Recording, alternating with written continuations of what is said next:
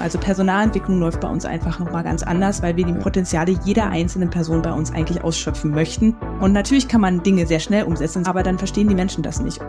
Top-Down-Entscheidungen, klar, die müssen ab und zu sein, aber auf die Weisheit der vielen zu bauen, macht es doch viel stärker. Im ersten Schritt dauert es länger, aber wenn man den Gesamtprozess betrachtet, dann ist es der einzige Weg, um unser Museum zu ändern, zu transformieren und letztlich auch die Gesellschaft zu transformieren. Bridging Perspectives, der Corporate Podcast.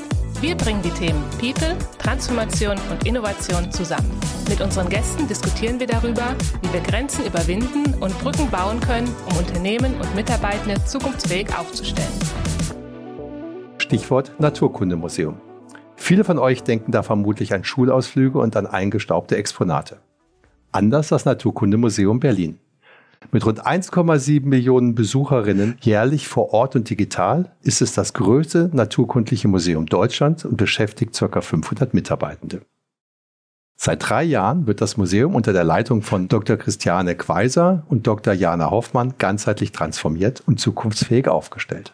Dazu gehört nicht nur die Digitalisierung der 30 Millionen Exponate, sondern auch die Digitalisierung des gesamten Gebäudes und die Transformation des Teams.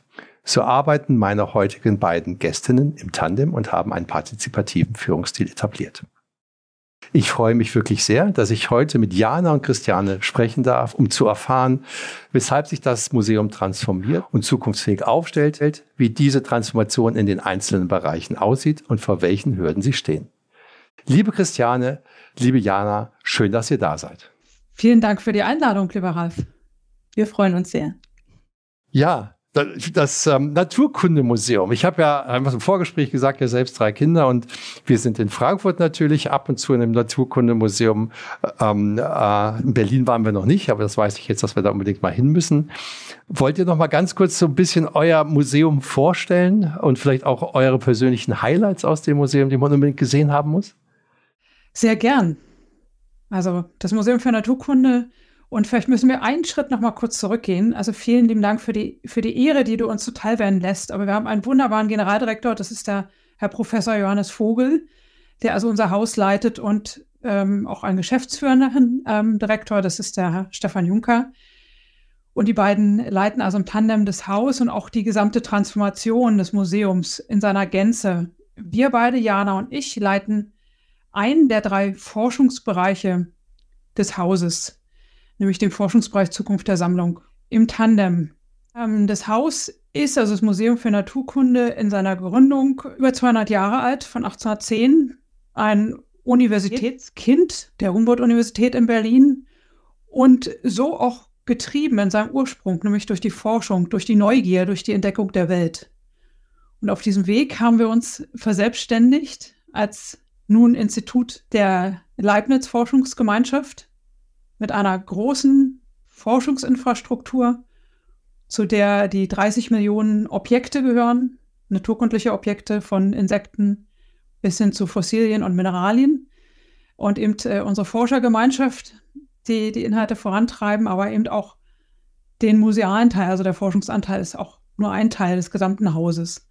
Aber bevor ich jetzt hier äh, endlos rede, ähm, ja, Jana, Genau, ja, vielleicht um den Akzent zu setzen, der mir immer besonders am Herzen liegt, ist, dass wir eben ein Forschungsmuseum sind und das macht uns schon ein klein wenig besonders, sage ich jetzt mal, weil wir folgen so einem ganz tollen lateinischen Spruch, nämlich Theoria cum praxi. Also es geht darum, was wir machen, auch gleich praktisch zu erforschen und auch anderen wieder zur Verfügung zu stellen. Und das ist das Tolle an Forschungsmuseen, die geben eben, sie sind Impulsgeberinnen auch für andere Einrichtungen, äh, die sammlungstragend sind und in Deutschland und international. Und das Schöne ist, dass unser Haus eben international verknüpft ist, auch mit den anderen großen naturkundlichen und auch kulturwissenschaftlichen Sammlungen der gesamten Welt. Also wir sind sozusagen ein Punkt in einem riesigen Netzwerk in der ganzen Welt, das sich eben mit dem Thema auch Natur natürlich beschäftigt. Und wir arbeiten auch international sehr gut zusammen. Das klingt spannend. Und ihr hattet es ja schon auch angedeutet gehabt, ihr habt 30 Millionen Exponate. Ähm, da kommen wir nachher nochmal drauf. Ähm, gibt es irgendetwas, ähm, wo ihr sagt, Mensch, wenn ich Montagmorgen ins Museum gehe oder wenn ich, in mein, wenn ich ins Museum gehe, ist für meine Arbeit, man macht, wir machen ja auch viel Homeoffice mittlerweile. Ähm, das ist etwas, das muss ich gesehen haben, da freue ich mich immer wieder drauf. Oder sagt ihr, alle 30 Millionen Stücke muss ich jeden Tag gesehen haben? Ähm, also ich habe eher Highlights, die wirklich hinter den Kulissen zu sehen sind. Also ich glaube, eins meiner Lieblingsexponate ist ein kleines Reagenzglas, wo ursprünglich mal eine Seepocke drin war, die von Charles Darwin beschrieben worden ist. Die Seepocke ist gar nicht mehr da, weil sie sich über die Zeit aufgelöst hat. Aber dieses Reagenzglas ist noch ja, da toll. mit der Originalschrift von Charles Darwin. Das hat mich schon mal total fasziniert. Cool, das ist auch schön. Und Christian, hast du auch etwas? Das ist eine sehr schwierige Frage und eine so sehr viele. gute Frage zugleich. Ich habe äh, sehr lange in der, oder was heißt lange, ich habe in der Vogelsammlung des Museums gearbeitet und mir liegen die Exponate immer noch auch am nächsten. Einfach ja. durch, durch, die, durch die Zusammenarbeit mit den Objekten, die mir ja. ihre Geschichte erzählt haben und ähm, die ich habe, also versucht habe zu verstehen. Und dadurch, wenn ich, wenn ich da ein Exponat auch sehe und an der Hand habe, dann verbindet sich damit sofort wieder so diese Geschichte vom Exponat und meine eigene Geschichte. Und die liegen mir immer noch sehr am Herzen, ja. Ja, ja, das, man, man, spürt die Liebe zu den Objekten, wenn du so sprichst. Das finde ich, das finde ich total schön. Ähm, wir hatten ja, hattet es ja gerade gesagt gehabt, ihr habt als Gesamtmuseum beschlossen, dass ihr euch transformieren wollt sollt, müsst. Ähm, Gibt es da sozusagen so einen, einen Ausgangspunkt oder was war so der Erkenntnis, was war die, die Erkenntnis, die ihr hattet, ähm, zu sagen, wir wollen uns gerne transformieren und zwar kommen wir ja drüber in allen Dimensionen. Ja, es sind in allererster Linie die, die gesellschaftlichen Herausforderungen, die man, Berlin ist ja ein Schmelztiegel auch ähm, der politischen ähm, Geschehnisse als auch der gesellschaftlichen Herausforderungen, die wir so tagtäglich erleben, die aber auch uns wirklich gerade in den letzten Jahren hart getroffen haben, sei es die Corona-Pandemie, sei es eben auch der wirklich spürbare Klimawandel, sei es ähm, jetzt der, der Angriffskrieg auf die Ukraine. Und das können wir, auch wenn wir ein Forschungsmuseum sind äh, oder eine Forschungseinrichtung, so nicht an uns vorbeiziehen lassen. Wir sind Teil der Gesellschaft, wir haben einen gesellschaftlichen Auftrag, wir müssen uns dem stellen.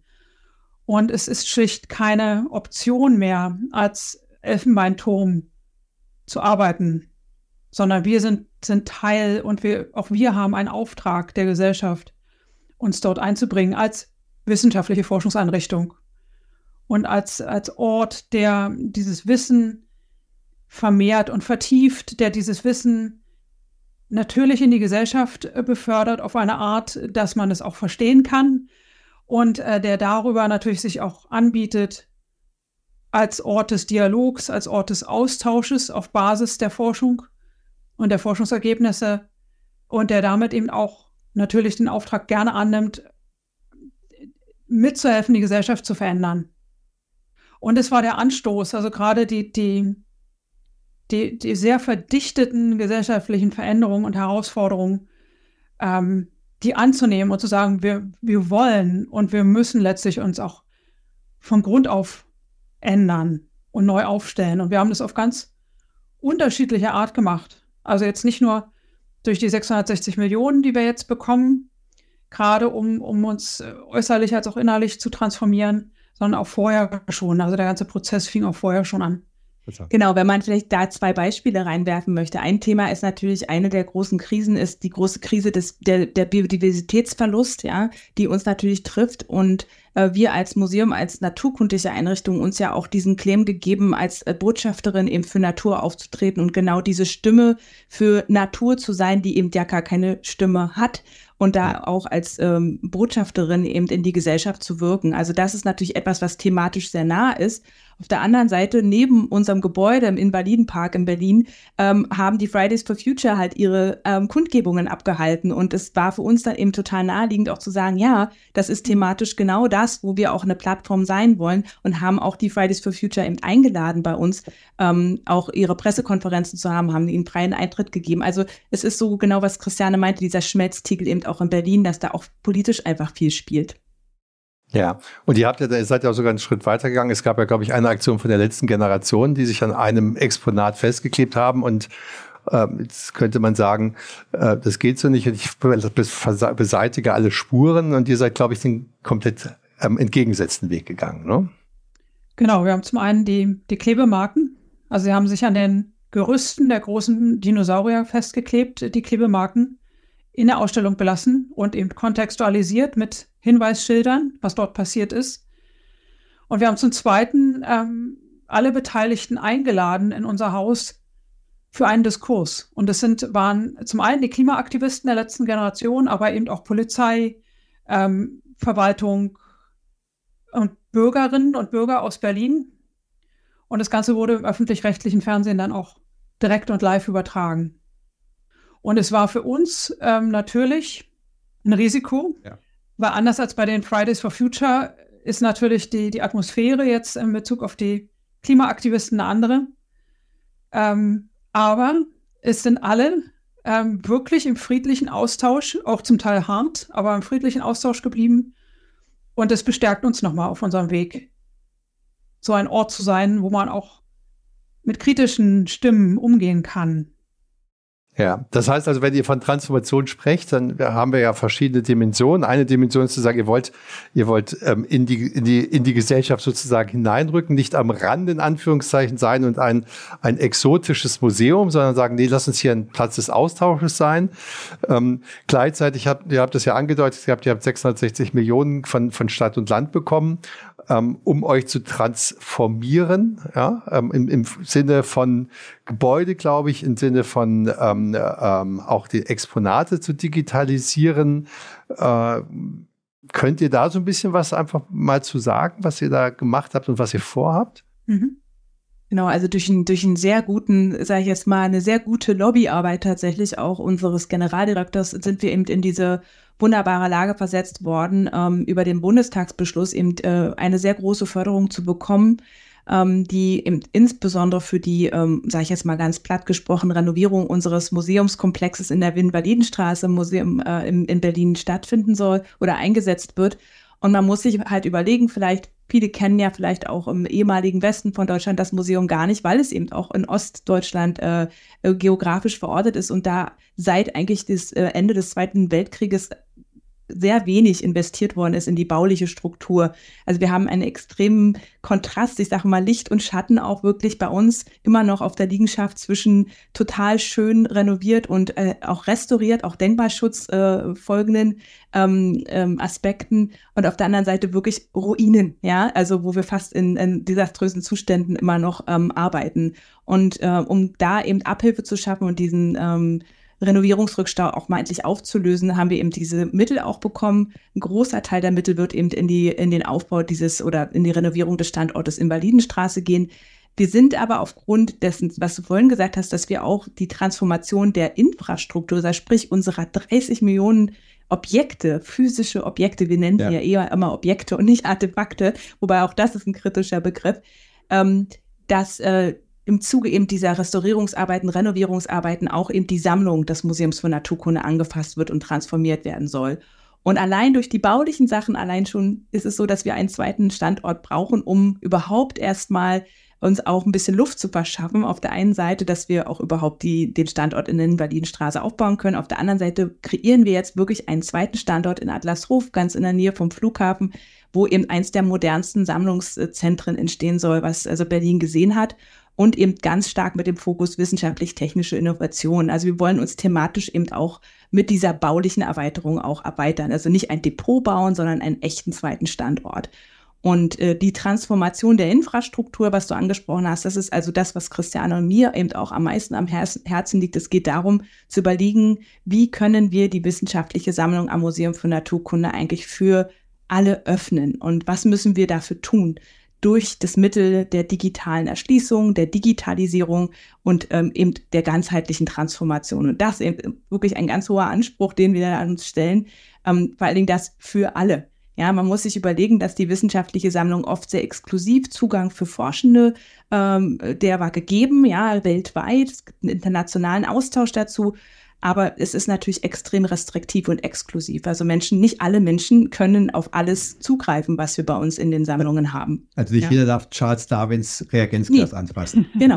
Und äh, viele wissen nicht mal, dass es dieses Reagenzglas gibt. Ja, genau. Da setzt es eben genau. schon an, dass wir herausgefunden haben, auch mit fantastischen äh, Inspirationsworkshops, mit Fokusgruppen, auch aus der Pharmaindustrie, aus der Kultur- und Kreativwirtschaft, zu fragen, wenn wir uns öffnen würden, was würde euch dann am meisten interessieren? Was braucht ihr denn eigentlich? Und damit haben wir wirklich auch unsere Transformationsreise begonnen. Erstmal andere zu fragen, was könntet ihr denn vorstellen, wo wir euch unterstützen können, wofür die Sammlung noch dienen kann, außerhalb vielleicht der Bubble, sage ich jetzt mal, ja, ähm, ja. der, der Bio- und ja. Geodiversitätsforschung zum Beispiel.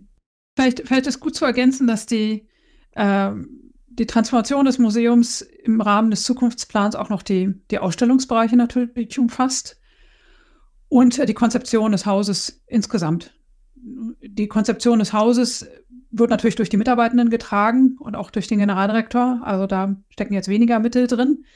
Äh, die stecken schon im baulichen Teil, aber es ist insgesamt ein, also ein Gesamtpaket, was das Museum insgesamt verwandeln wird. Also wenn ich es richtig verstehe, als Laie, wenn ich das so sagen darf, einmal geht es natürlich darum, dass das Gebäude modern sich entwickeln kann und auch gewisse Dinge, die vielleicht in der Vergangenheit wenig investiert worden sind, einen zweiten Standort, da kommen wir gleich nochmal drauf. Aber natürlich auch die Art der Präsentation. Es gibt ja total faszinierende Museen, die sehr interaktiv sind, wo du wirklich Lust zu hast und irgendwie lange bleiben möchtest. Es gibt Museen, wo du einfach nach einer halben Stunde ermüdet bist, sage ich mal. Ne? Also das ist nicht böse gemeint, aber jeder kennt es wahrscheinlich. Ne? Und, und so verstehe ich sozusagen euch auch, ähm, dass, dass ihr dann auch investiert in die Art und Weise der Präsentation der Exponate, der Interaktion, ähm, dass man einfach auch was machen kann, dass man auch so auf kleine Lernreisen sich mitbegeben kann. Ähm, das ist eine andere Art, wie es, wie es einfach auch, auch sichtbar wird. Ne? So verstehe ich mal die Infrastruktur im Haus. Ne? Ja, und ein schönes Beispiel. Wir haben eine ganze Gruppe von, von Menschen, die, ich sage jetzt mal in Anführungsstrichen, relativ viel Zeit hat, aber die wir noch nicht erreichen. Das sind die, die Eltern. Die Eltern mit Kleinkindern, die also in der Elternzeit zu Hause sind. Und die jetzt auch physische als auch Ausstellungstransformation des Hauses wird auch ähm, den Bereich mit einschließen und eben auch Möglichkeiten schaffen, dass man sich auch als junge Eltern in dem Haus gerne trifft und auch sich Dinge anschauen kann, auch wenn man ein Kleinkind dabei hat was im Moment also noch sehr schwierig ist, rein durch die, durch die räumlichen Gegebenheiten und durch die Präsentation in der Ausstellung. Ist nur ein kleines Beispiel, ja, was sich ja. konkret dann aber auch im, im, physischen, also in, dem, in den Baukonzepten ja. auch umsetzt. Also okay. der Architekturwettbewerb wird auch diese Sachen mit beinhalten. Wie können wir noch uns noch breiter aufstellen und auch das Haus öffnen? Öffnung ist das große Thema.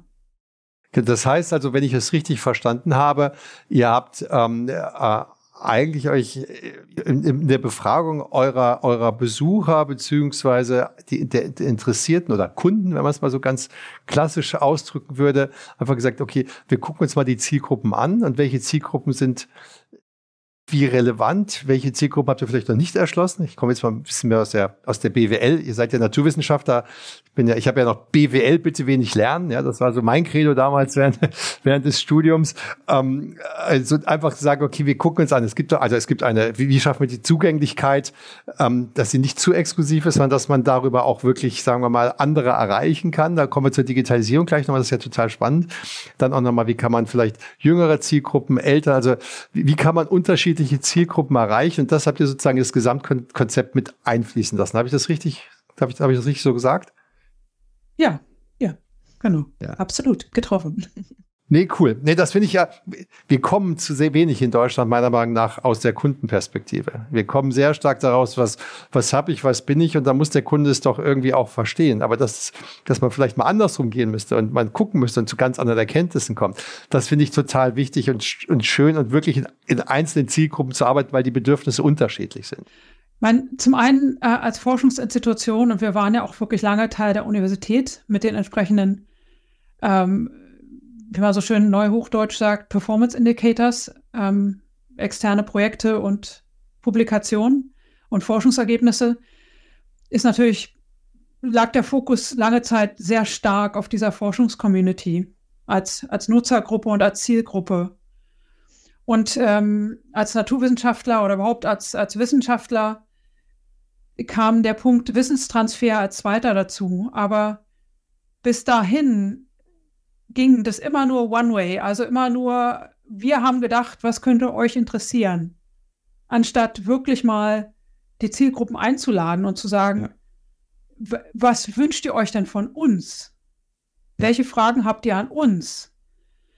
das, also das sind die, die zentralen Punkte, die uns die letzten, ich weiß nicht, fünf Jahre, zehn Jahre jetzt wirklich tiefgreifend auch bewegen und nicht nur ja. oberflächlich. Aber ist es nicht faszinierend, dass diese Umkehr doch eigentlich das Normalste der Welt ist, aber dass man sich doch teilweise wirklich schwer mit tut, ähm, mal diesen anderen Denkansatz ähm, zu, zu, zu etablieren und mal zu hinterfragen. Ne? Ja, ich meine, das ist auch eine Veränderung in der Wissenschaftskultur selbst. Ne? Also die Open Science Bewegung ist natürlich sehr stark auch bei uns verankert. Also die Öffnung der Wissenschaft und dann aber eben wirklich mal das durchzudeklinieren. Nicht nur die, ich gebe dir meine Ergebnisse und ich mache das in einer Form, dass du es verstehst jetzt als Nicht-Fachexpertin, sondern auch okay, ähm, haben wir nicht, gibt es nicht eine Frage, die wir gemeinsam beantworten wollen? Können wir gemeinsam auch Forschungsfragen aufstellen und definieren? Also so Stichwort Citizen Science, ja. Ähm, also auch diese Öffnung des Forschungsprozesses und bei uns sogar noch der, die Öffnung der Entwicklung einer Forschungsinstitution selber. Also ja. wirklich das ganz konsequent durchzuziehen und die Gesellschaft mit einzubeziehen an der Stelle auch, wie wir uns äh, ähm, gestalten, weil letztendlich, und das muss man auch ganz ehrlich sagen, sind wir eine Einrichtung, die mit öffentlichen Mitteln gefördert wird. Und natürlich haben wir da auch eine Verpflichtung der Gesellschaft gegenüber, natürlich auch mit und für die Gesellschaft äh, zu agieren. Ja, und das, glaube ich, ist vielleicht nicht immer in der Vergangenheit so ähm, gut gelöst worden, dass auch die Gesellschaft letztendlich das zurückbekommt, was sie investiert. Ähm, und wir gemeinsam eben auch überlegen, was sind die Fragen, äh, die wir in Zukunft beantworten wollen ich finde es total spannend, weil das eine muss das andere nicht ausschließen, sondern es geht ja eigentlich um eine Erweiterung. Ne? Also die, die, was, was ihr, was, was den Ansatz, den ihr fahrt, ist die Erweiterung in, in verschiedene Dimensionen hinein. Ähm, und das natürlich ein, äh, ein, ein wissenschaftlicher Ansatz ein anderer ist als jetzt vielleicht in der Gesellschaft. Aber selbst zu sagen, ich, ich, gebe, ich gebe einen Raum für Friday for Future oder, ja. oder die letzte Generation, das sind ja einfach Dimensionen, die geöffnet werden. Und, und wenn ich es richtig verstanden habe, ist die Digitalisierung da einfach auch ein, eine, äh, ergibt sich eine spannende Möglichkeit, wenn ich nämlich an die 30 Millionen Exponate denke. Wenn ihr sagt, ein Bruchteil ist wahrscheinlich ein Promille, das ausgestellt wird, im Zweifelsfall ein bisschen wechselnd ähm, und vieles weiß man gar nicht. Wenn wir jetzt davon sprechen, 30 Millionen Exponate zu digitalisieren, was heißt eigentlich erstmal Digitalisierung? Vielleicht, dass man das nochmal versteht und dann auch, wie man es macht und in wie vielen Jahrhunderten ihr fertig sein wollt. Ja. Also wir haben uns nicht umsonst ähm, einen ganz alten Begriff, wie ich immer sage, bedient, der total ähm, unpopulär ist, glaube ich. Aber es bedeutet, also wir, wir, wir sprechen eigentlich von der Sammlungserschließung. Ja, und das heißt eigentlich eben diese, als Ziel wirklich diese Öffnung, diese offene Wissensinfrastruktur für Natur zu bauen. Ähm, und das ist ein Prozess der Öffnung. Digitalisierung, und da gibt es mehrere Facetten, ist da nur ein Teilaspekt aus diesem Prozess der Sammlungserschließung. Und wir sagen, was fängt an mit der konservatorischen Aufbereitung unserer Objekte, die wirklich, also auch nochmal fit für die Zukunft zu machen, auch in, ja. in, ihrem Leben nach dem Tod in den meisten Fällen.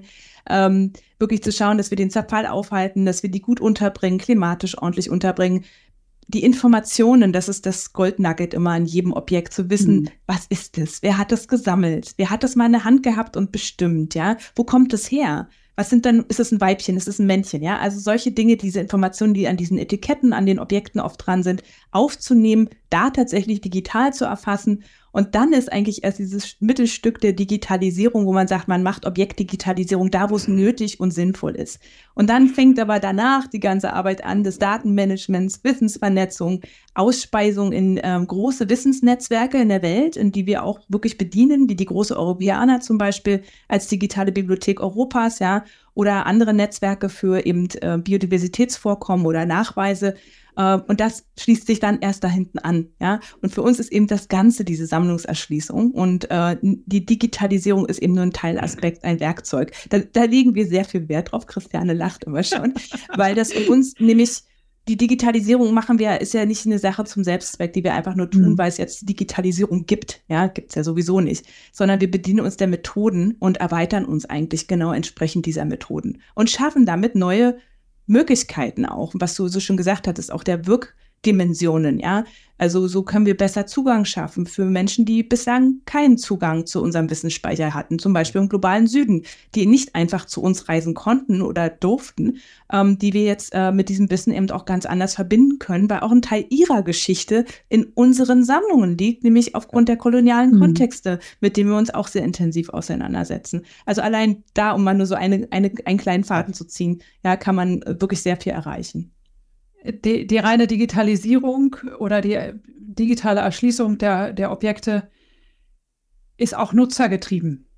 Und dann sind die Wissenschaftler sind eine Nutzergruppe, aber eben auch die breite Öffentlichkeit ist eine andere Nutzergruppe. Ja. Und das, das, was am Ende dann digital vorliegt, die Daten, der muss schon im ersten Schritt Sinn machen. Also wie Jana das auch sagte, wir machen das nicht zum Selbstzweck. Und dann kann es in einem Fall sein, dass es wichtig ist, 3D-Daten und Fotos zu haben. Und die machen wir dann auch wieder auf sehr unterschiedliche Art. Also zum Teil sind es CT-Scans, zum Teil sind es äh, wirklich 3D-Aufnahmen, zum Teil sind es aber auch Fotos, die dann mit, mit einer besonderen Tiefenschärfe versehen werden, sodass man den Eindruck hat, es ist 3D, aber es ist nicht 3D. Äh, zum Teil werden aber wirklich nur die Daten, also die ja. Informationen, die an dem Objekt dran sind, auf kleinen Etiketten eingegeben. Und zum Teil wird auch in Masse digitalisiert. Also eine, ein ganzer Insektenkasten zum Beispiel mit den Grundinformationen dran. Oder auch ähm, andere Objektträger mit, mit Mini, also mit, mit sehr kleinen Objekten in Masse digitalisiert. Also es ist sehr unterschiedlich und die Frage, wofür machen wir das und für wen, steht allem voran. Und dann haben wir am Ende also wirklich auch ein, sehr unterschiedliche Daten, und es ist ja auch noch nicht spannend. Spannend wird es danach. Wie man nämlich diese Daten dann so verknüpft, dass man eben Informationen bekommt und Informa diese Informationen auch wieder in Wissenswolken integrieren kann. Also diese Vernetzung ist das Spannende. Also der Wissenschaftler nimmt die Daten und macht daraus eine, seine wissenschaftliche Publikation eben im, im, im Kontext einer wissenschaftlichen Fragestellung. Ein Künstler nimmt sich 3D-Daten und baut daraus Insektenmodelle. Ja.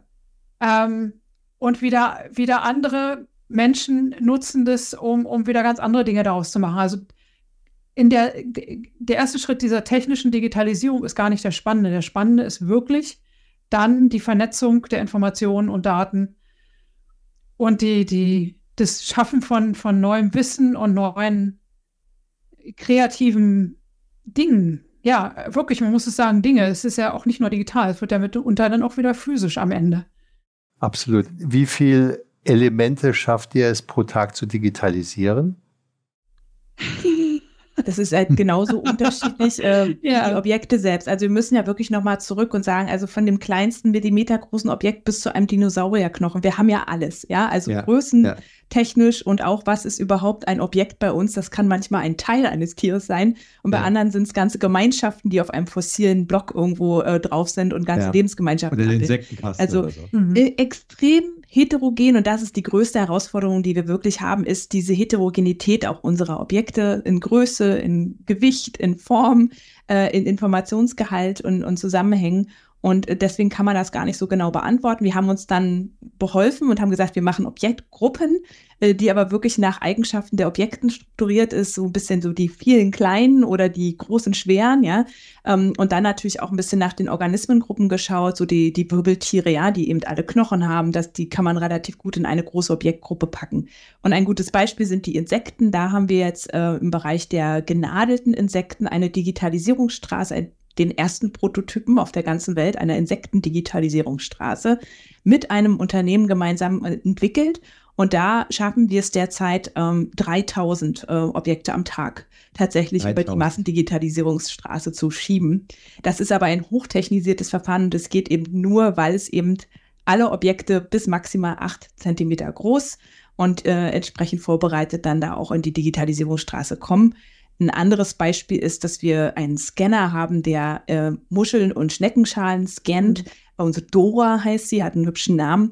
Und äh, da weiß ich nicht die Durchsatzzahlen tatsächlich, aber wir haben jetzt auch mehrere Doras inzwischen am Start und da wird eben auch in Masse dann tatsächlich ja. digital erfasst und auch wirklich objektdigitalisiert.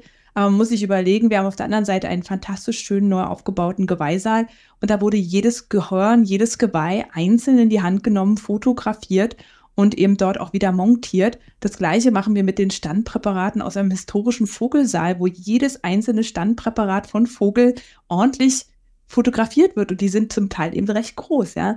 Also die Diversität ist enorm und deswegen haben wir auch ein neues Berufsprofil bei uns entwickelt. Das heißt, die Erschließungsmanagerinnen, die sind eben für diese Objektgruppenbereiche zuständig und dann Fachexpertinnen genau dafür ja. und können das dann einheitlich managen. Ja. Wenn man so in seinem eigenen Elternhaus oder bei Freunden oder so mal äh, vielleicht aufräumen muss oder mal entrümpeln muss, sage ich mal. Und man kommt mal irgendwann so auf den Dachboden und stellt dann fest, es kann sein, dass nicht mal der Vater oder der Großvater das letzte Mal da oben diesen Koffer aufgemacht hat. Ist das bei euch auch so, dass ihr jetzt da einfach Dinge entdeckt, von denen man gar nicht wusste, ähm, dass man sie hat oder so? Oder ist das alles schon kategorisiert gewesen, katalogisiert gewesen und jetzt kommt es sozusagen einfach nochmal in eine bessere bessere Form der, der Handhabbarkeit. Ja, letzteres. Ich meine, wir haben natürlich eine, eine, eine Übersicht über unsere Objekte, auch wenn es 30, 30, Millionen sind. Also grundsätzlich wissen wir, was wir haben.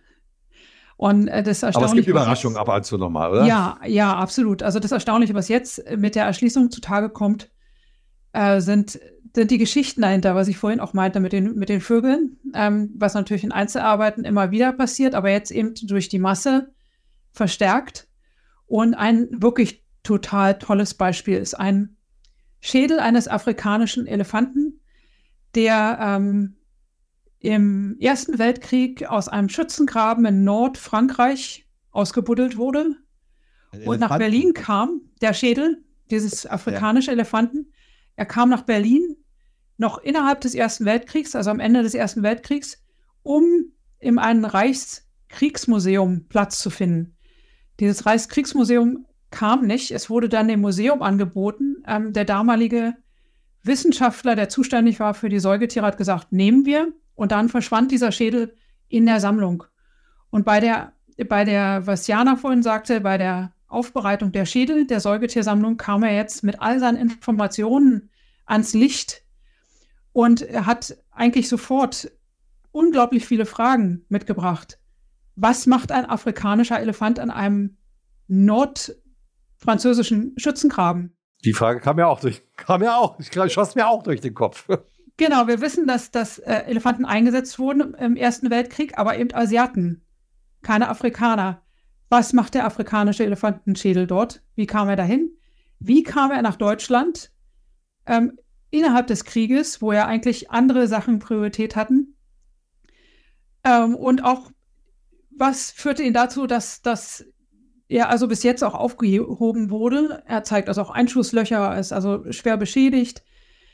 Also wirklich unendlich viele Fragen, die sich jetzt mit diesem Schädel verbinden. Und das ist ein schönes Beispiel, was diese, diese Erschließungsprozesse jetzt als Tageslicht fördern und dann auch wieder auslösen an spannenden Fragen und, und Forschungsprojekten. Finde ich, finde ich total interessant. Wie viel Prozent würdet ihr sagen, habt ihr schon geschafft? Ähm, der Jeder Journalist stellt uns tatsächlich Natürlich. oder Journalistin stellt ja. uns diese Frage und wir sind immer sehr gut im Ausweichen dieser Frage, ja. weil, weil wir die genauso schlecht beantworten können wie mit diesen Durchsatzzahlen letztendlich. Weil was bedeutet denn der Grad der Digitalisierung, könnte ich mhm. zurückfragen. Ist es, gibt es einen Nachweis mit einer ID im Netz? Hat es ein Bild?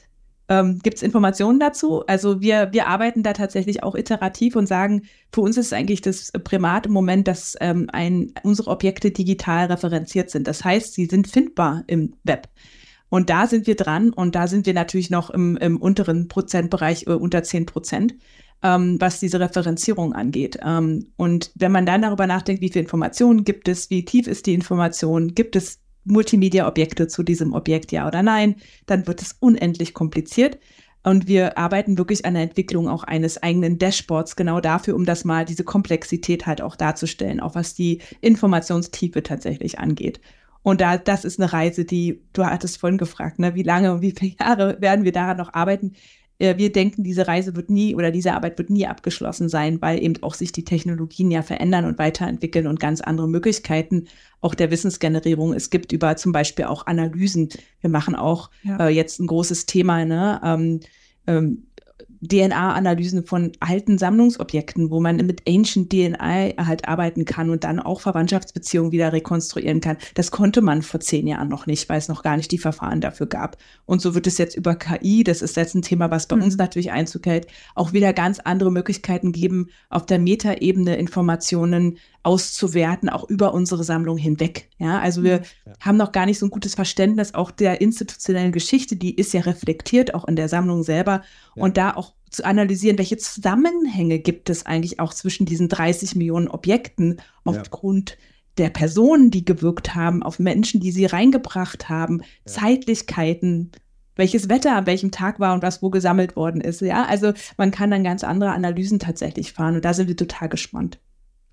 Genau, ich kann mich da auch nur anschließen. Was wir jetzt, äh, was uns dieses Projekt, dieser Zukunftsplan ermöglicht, ist, mal einmal wirklich das in der, in der Gesamtheit anzupacken und eine Grundlage zu schaffen. Eine Grundlage zu schaffen, indem wir einmal wirklich schauen, alle Sammlungsteile, alle Objektgruppen auf einem bestimmten, unterschiedlichen, aber auf einem bestimmten minimalen Niveau zu erschließen, ja. Leuchttürme auch zu schaffen, auch ein schwieriges Wort, aber so wirklich die Potenziale aufzuzeigen an, an spezifischen Fragen und auf der anderen Seite auch ähm, ja, Prozesse zu schaffen, die uns auch ermöglichen, parallel mit dem Material, was wir neu, rein, neu reinbekommen, weiterzuarbeiten.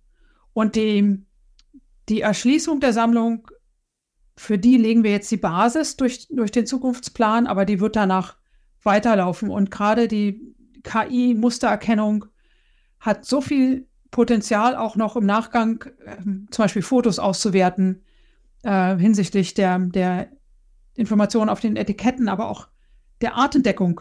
Also wir haben auch ein großes Projekt, was parallel läuft, was ähm, uns ermöglicht, gefangene Insekten anhand von Bildern und von Flügelmustern äh, zu, über KI zu bestimmen, ähm, ohne dass eben ein Wissenschaftler oder ein, ein Experte in erster Linie dran sitzen muss. Also dass man wirklich erstmal im Grunde Dinge über eine Mustererkennung sortiert und dann erst äh, die Experten ranholt. Und diese, te diese Technologien entwickeln sich ja im Moment so rasant, dass äh, je besser jetzt wir die Grundlage schaffen, desto mehr Möglichkeiten haben wir dann auch im Nachgang, äh, die Sammlung immer weiter zu öffnen und auch zu vernetzen. Ja. Jetzt, jetzt hattet ihr ja gesagt, ihr weicht gerne ein bisschen aus. Jan, hattest du ja auch gesagt.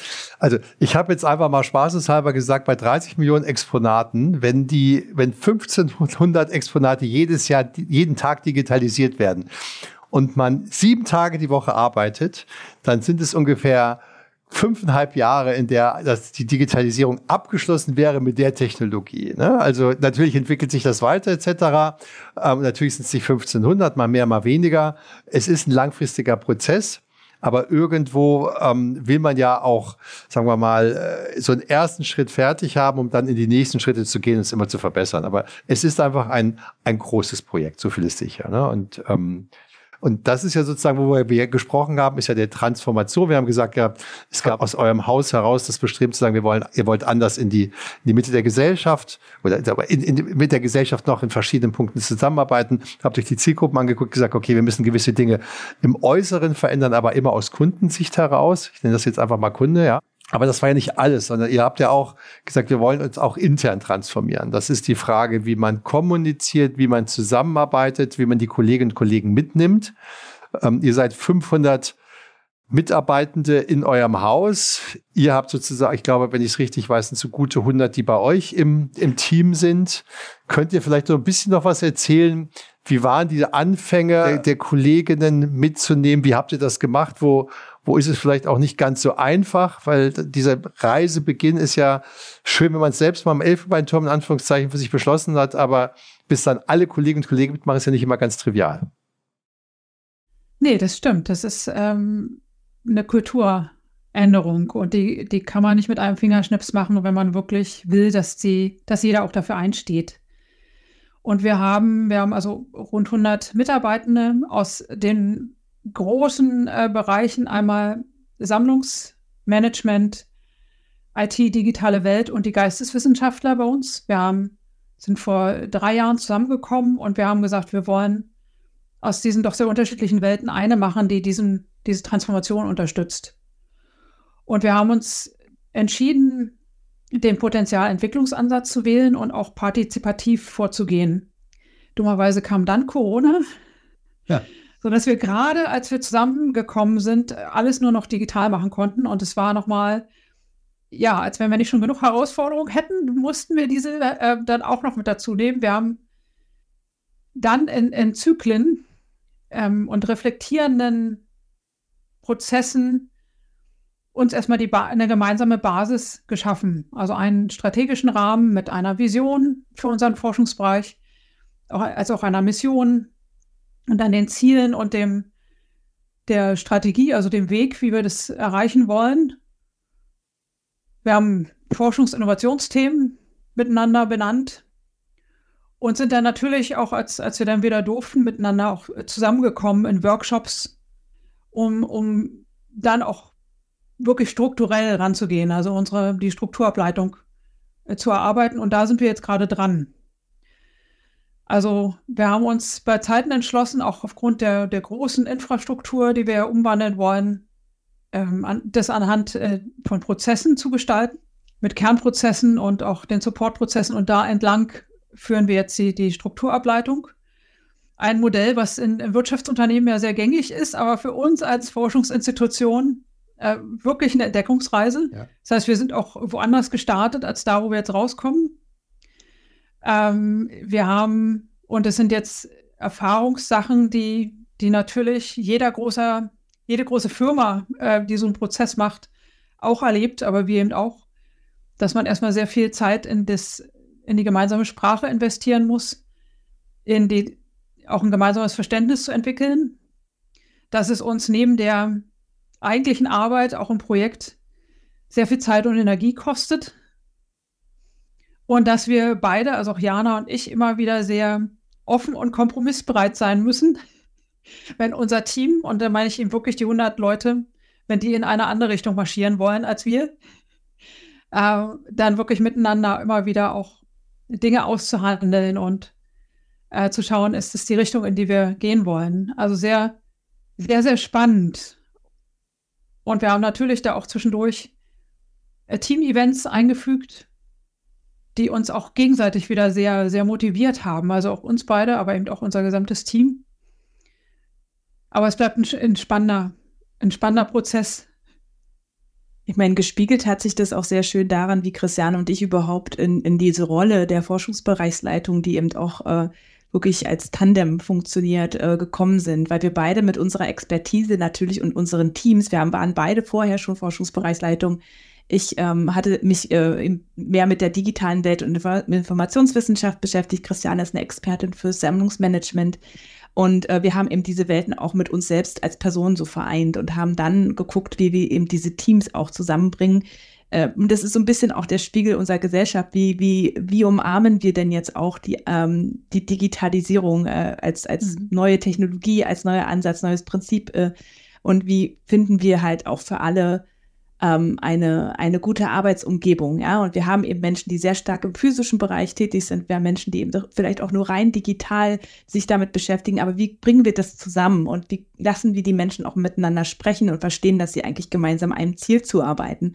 Und ähm, das ist wirklich, glaube ich, unser Ansatz gewesen, den wir aber auch als Person sehr gut transportieren konnten, weil wir eben unsere Expertise eben auch in den beiden Bereichen sehr gut mitbringen konnten. Und ähm, das ist am Museum selber auch ähm, das erste Mal gewesen, dass man wirklich mit einer mhm. gleichberechtigten, äh, mit einem gleichberechtigten Leadership-Modell da reingegangen ist. Und das hat uns aber auch in Zeiten der Krise, sage ich jetzt mhm. mal, sehr resilient gemacht, weil wir natürlich auch für unser Team beide immer als Ansprechpartnerin ja. da waren. Also nicht diese 50-50-Lösung, die gibt es ja auch oft, ja. sondern eben wirklich diese 100-100 äh, bei dem Team von jetzt fast 140 Leuten. Wir wachsen ja auch stetig.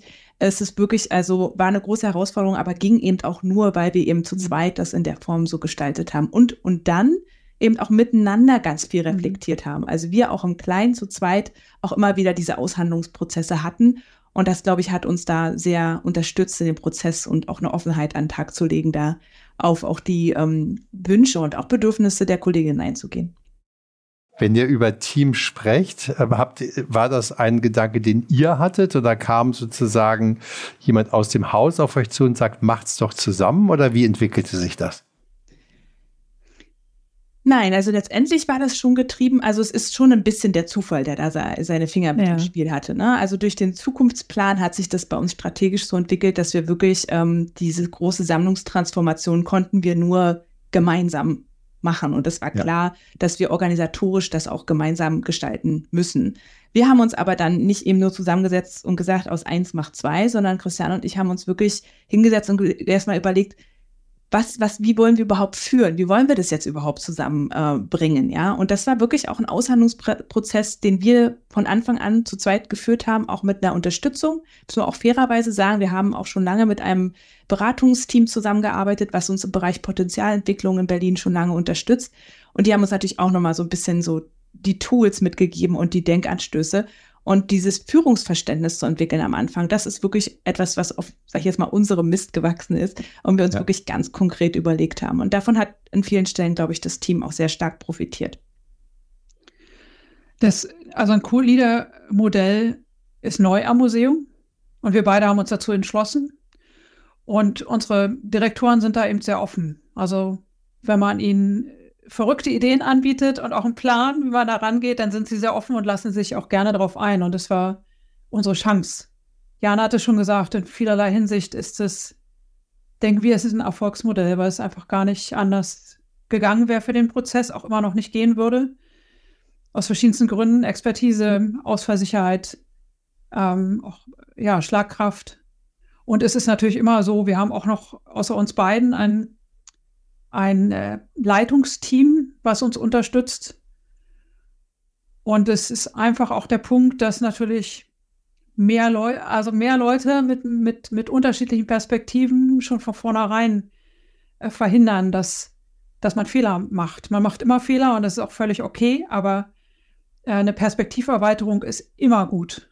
Und wir haben ja. sie auf der Ebene zu zweit. Das ist schon sehr schön, wenn wir reflektieren, jeder mit seiner Sicht. Wir sind auch ähm, zeitlich ein bisschen auseinander, also auch äh, in dem Stand äh, und den Lebensumständen, wo wir stehen, aus der Sicht zu reflektieren. Und dann haben wir eben nochmal das Leitungsteam, mit dem wir auch nochmal reflektieren und das, das entwickelt eine unglaubliche Kraft schon allein. Und ja, anders, anders würden wir das auch gar nicht schaffen. Das setzt natürlich eine große Harmonie voraus, ähm, jetzt die ihr untereinander habt. Ähm, das, glaube ich, ist ganz wichtig. Äh, ich glaube, es ist wichtig dann auch, Du hast von unterschiedlichen Lebensumständen gesprochen, in denen man sich, äh, in dem ihr euch befindet. Ähm, äh, das hilft wahrscheinlich dann auch so ein bisschen, dass man so vielleicht den anderen etwas besser versteht und dann nochmal so die Arme greifen kann, vielleicht an der einen oder anderen Situation. So, so interpretiere ich das jetzt einfach mal. ja. ja, ich meine, das ist ganz, ist ganz simpel. Ne? Ich bin auch eine dreifache Mama. Du hattest das vorhin ja, ja schon erwähnt, ja. Ralf. Ja, also ich habe drei ja. Kinder und auch Corona hatten wir vorhin schon erwähnt. Äh, Christiane hat äh, auch äh, Eltern, die sie pflegt. Äh, also wir haben sehr auch persönliche Hintergründe, die uns natürlich ja. da auch beeinflussen. Ja. Und natürlich, ich meine, Christiane hat ein ganz anderes Seniority-Level einfach als ich. Wir sind da also auch fast eine Dekade auseinander. Und ähm, das ändert natürlich auch so ein bisschen die berufliche Perspektive nochmal, mit der man da überhaupt reingeht, ja. Und das haben wir aber ganz offen von Anfang an auch mhm. miteinander diskutiert und besprochen, ja. was da unsere Erwartungshaltung ist. Und ich persönlich kann jetzt nur sagen, Christiane hat mich zum Beispiel da wahnsinnig unterstützt und gefördert auch. Und ich denke, ich habe ihr äh, an vielen Stellen auch gezeigt, dass ich da hinter ihr stehe. Also das hat, glaube ich, wirklich, das auszusprechen, kann ich auch nur allen Leadership-Teams immer empfehlen, auch genau ja. über diese Aspekte wirklich zu sprechen und das nicht auszuklammern. Das ist wichtig. Ja. Ja. Ich habe ja gesagt, der Berater geholt. Ich glaube, es ist ganz wichtig, dass man noch mal jemanden hat, der durch diesen Prozess äh, auch begleitet. Ja, ein Haus baut man ja auch nur einmal oder maximal zweimal im Leben und so ähnlich ist ja so etwas ja auch diese Entwicklung. Ähm, da ist es ja immer ganz gut, wenn man auch noch mal externe Hilfe und Unterstützung hat, ähm, die noch mal rechts und links reingucken können. Das ist ja nicht immer ganz ganz schmerz- und stressfrei.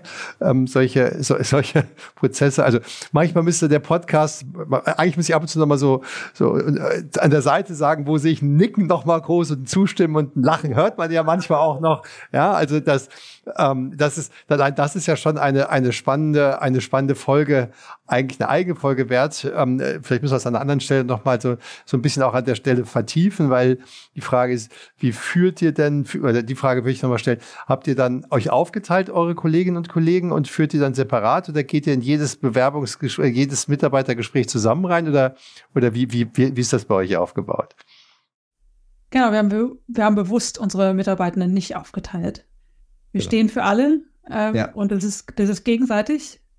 Sie können uns auch nicht ausspielen, so wie man Eltern äh, versucht auszuspielen. Das klappt uns nicht. Ähm, natürlich arbeiten wir auch über unsere Expertise und unsere ähm, Schwerpunkte fachlich. Aber als Führungspersönlichkeiten stehen wir für alle da.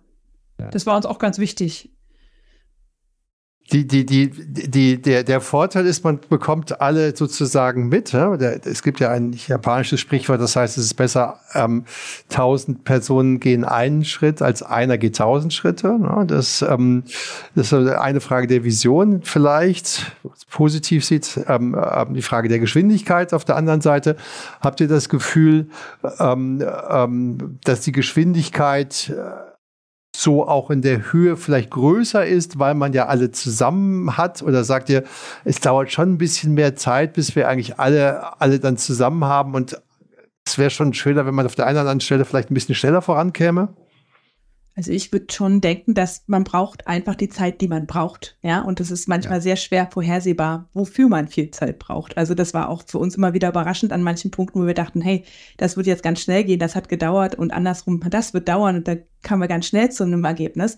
Ähm, was uns dieser Prozess aber wirklich schafft, ist Nachhaltigkeit. Und ich glaube, das ist für uns das Wichtige. Mhm. Wir sind ja eine Einrichtung im öffentlichen Dienst, die eben auch Menschen sehr lange bindet oder idealerweise lange bindet. Ja, also unsere Kolleginnen sind dann unbefristet, die bleiben auch oft viele Jahre bei uns, ja.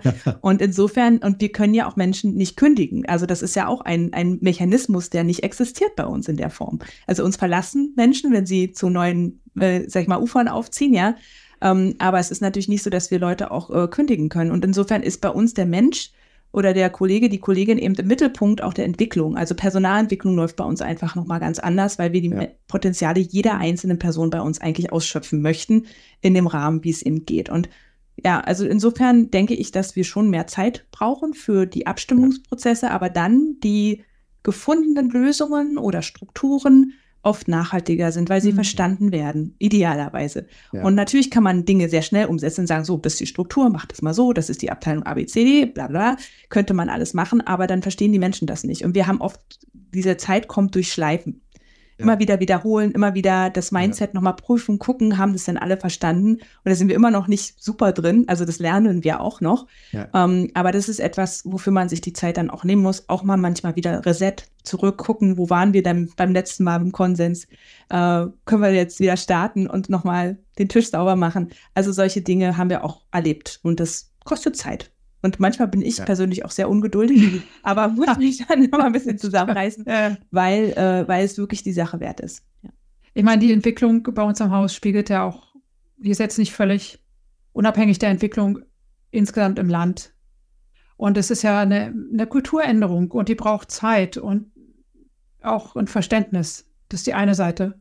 Und die andere Seite, wir haben wirklich den großen Wert der Weisheit der vielen. Also eine Top-Down-Entscheidung, klar, die müssen ab und zu sein, aber auf die Weisheit der vielen, also in unserem Fall 100, 130 Leute zu bauen, macht es doch viel stärker. Und auf die Weisheit der vielen zu hören und sie auch mitzunehmen und sie in die, in die, in die Entwicklung der Transformation einzuschließen, ist im ersten Schritt dauert es länger. Aber wenn man den Gesamtprozess betrachtet, dann ist es der einzige Weg, um unser Museum zu ändern, zu transformieren und letztlich auch die Gesellschaft zu transformieren. Das ist, da ist überhaupt kein Unterschied.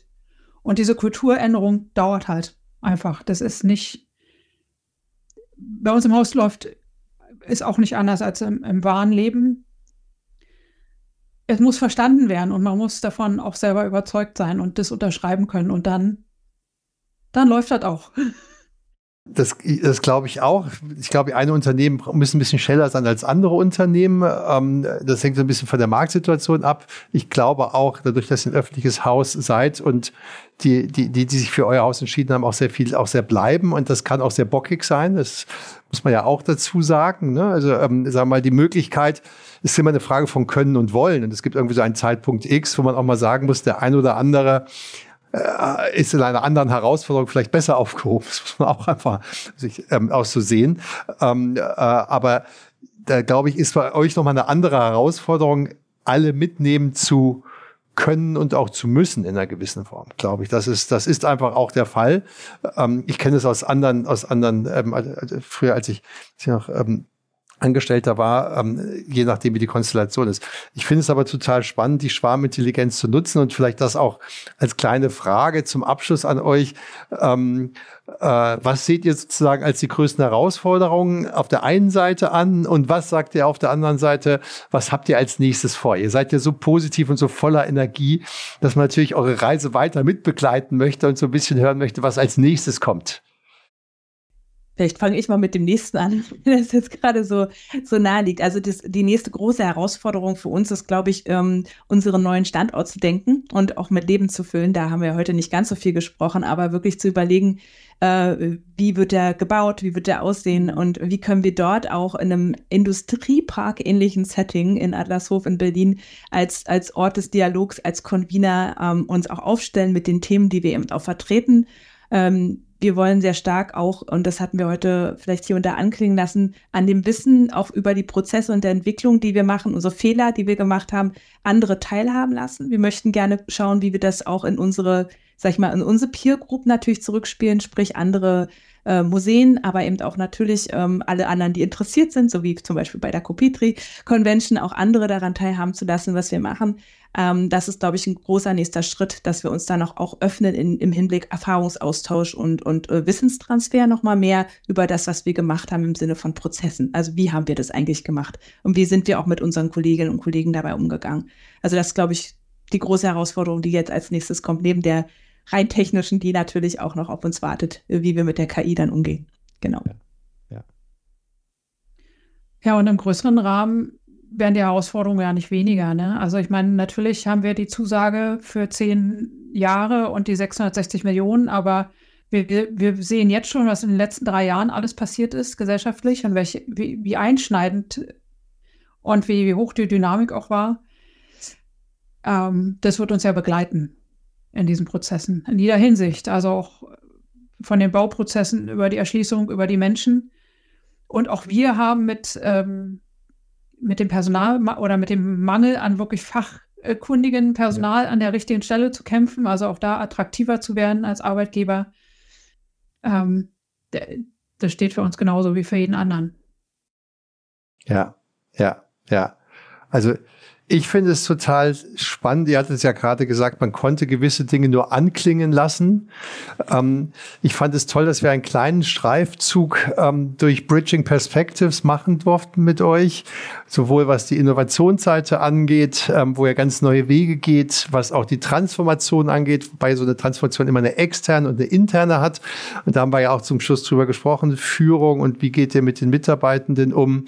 Es war ein wunderbarer kleiner Ausflug, den wir bei euch machen durften, in eine durchaus auch andere Welt, weil ich viel gelernt habe auch darüber, wie eine, ein, ein Forschungsmuseum ja nochmal andere Aufträge hat, vielleicht als ein klassisches Unternehmen. Ähm, und auch sich da nochmal drüber klar zu machen, finde ich sozusagen auch als, als Bürger total spannend. Und für die gesamte Reise ganz, ganz herzlichen Dank. Wir wünschen euch ganz, ganz viel Erfolg für, für ähm, die nächsten Schritte, die ihr habt. Und ähm, ich freue mich einfach immer wieder mal zu hören und zu gucken und zu sehen, wie, wie ihr euch weiterentwickelt habt ähm, auf dieser großen Reise, die ihr vor drei Jahren begonnen habt und die, die noch mit Sicherheit weitergehen wird. Ja, vielen lieben Dank. Genau, das können wir nur zurückgeben. Und wir sind auch wirklich total interessiert daran, also auch nach dem Thema Bridging Perspectives. Also das liegt uns wirklich am Herzen, auch wirklich zu schauen, wie wir da mit ganz neuen Netzwerken auch in Kontakt kommen und freuen uns auch immer, wenn Leute uns ansprechen. Also wir sehr offen, also gerne einfach an uns wenden und Netzwerken.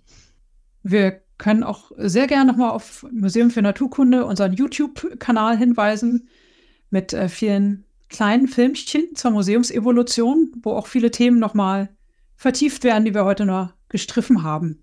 Auf eine sehr unterhaltsame, kurze, äh, prägnante Art kann man nebenbei sich angucken. Perfekt, das, das, das finde ich auch total schön. Und das habe ich eben noch zum Abschluss ja, oder beziehungsweise zum Vorgespräch gelernt. Ihr habt sogar schon ähm, nächstes Jahr für die Cooperative Convention ähm, am 13. und 14. Mai ähm, auch schon die Karten. Das heißt, spätestens dann können wir euch auch wieder spätestens dann live und in Farbe sehen. Wir bringen noch Kollegen mit. Ja, sehr gut. Sehr gut. Sehr gut. Also, ihr Lieben, ganz, ganz herzlichen Dank ähm, nochmal für die Zeit ähm, und bis bald, sage ich einfach mal.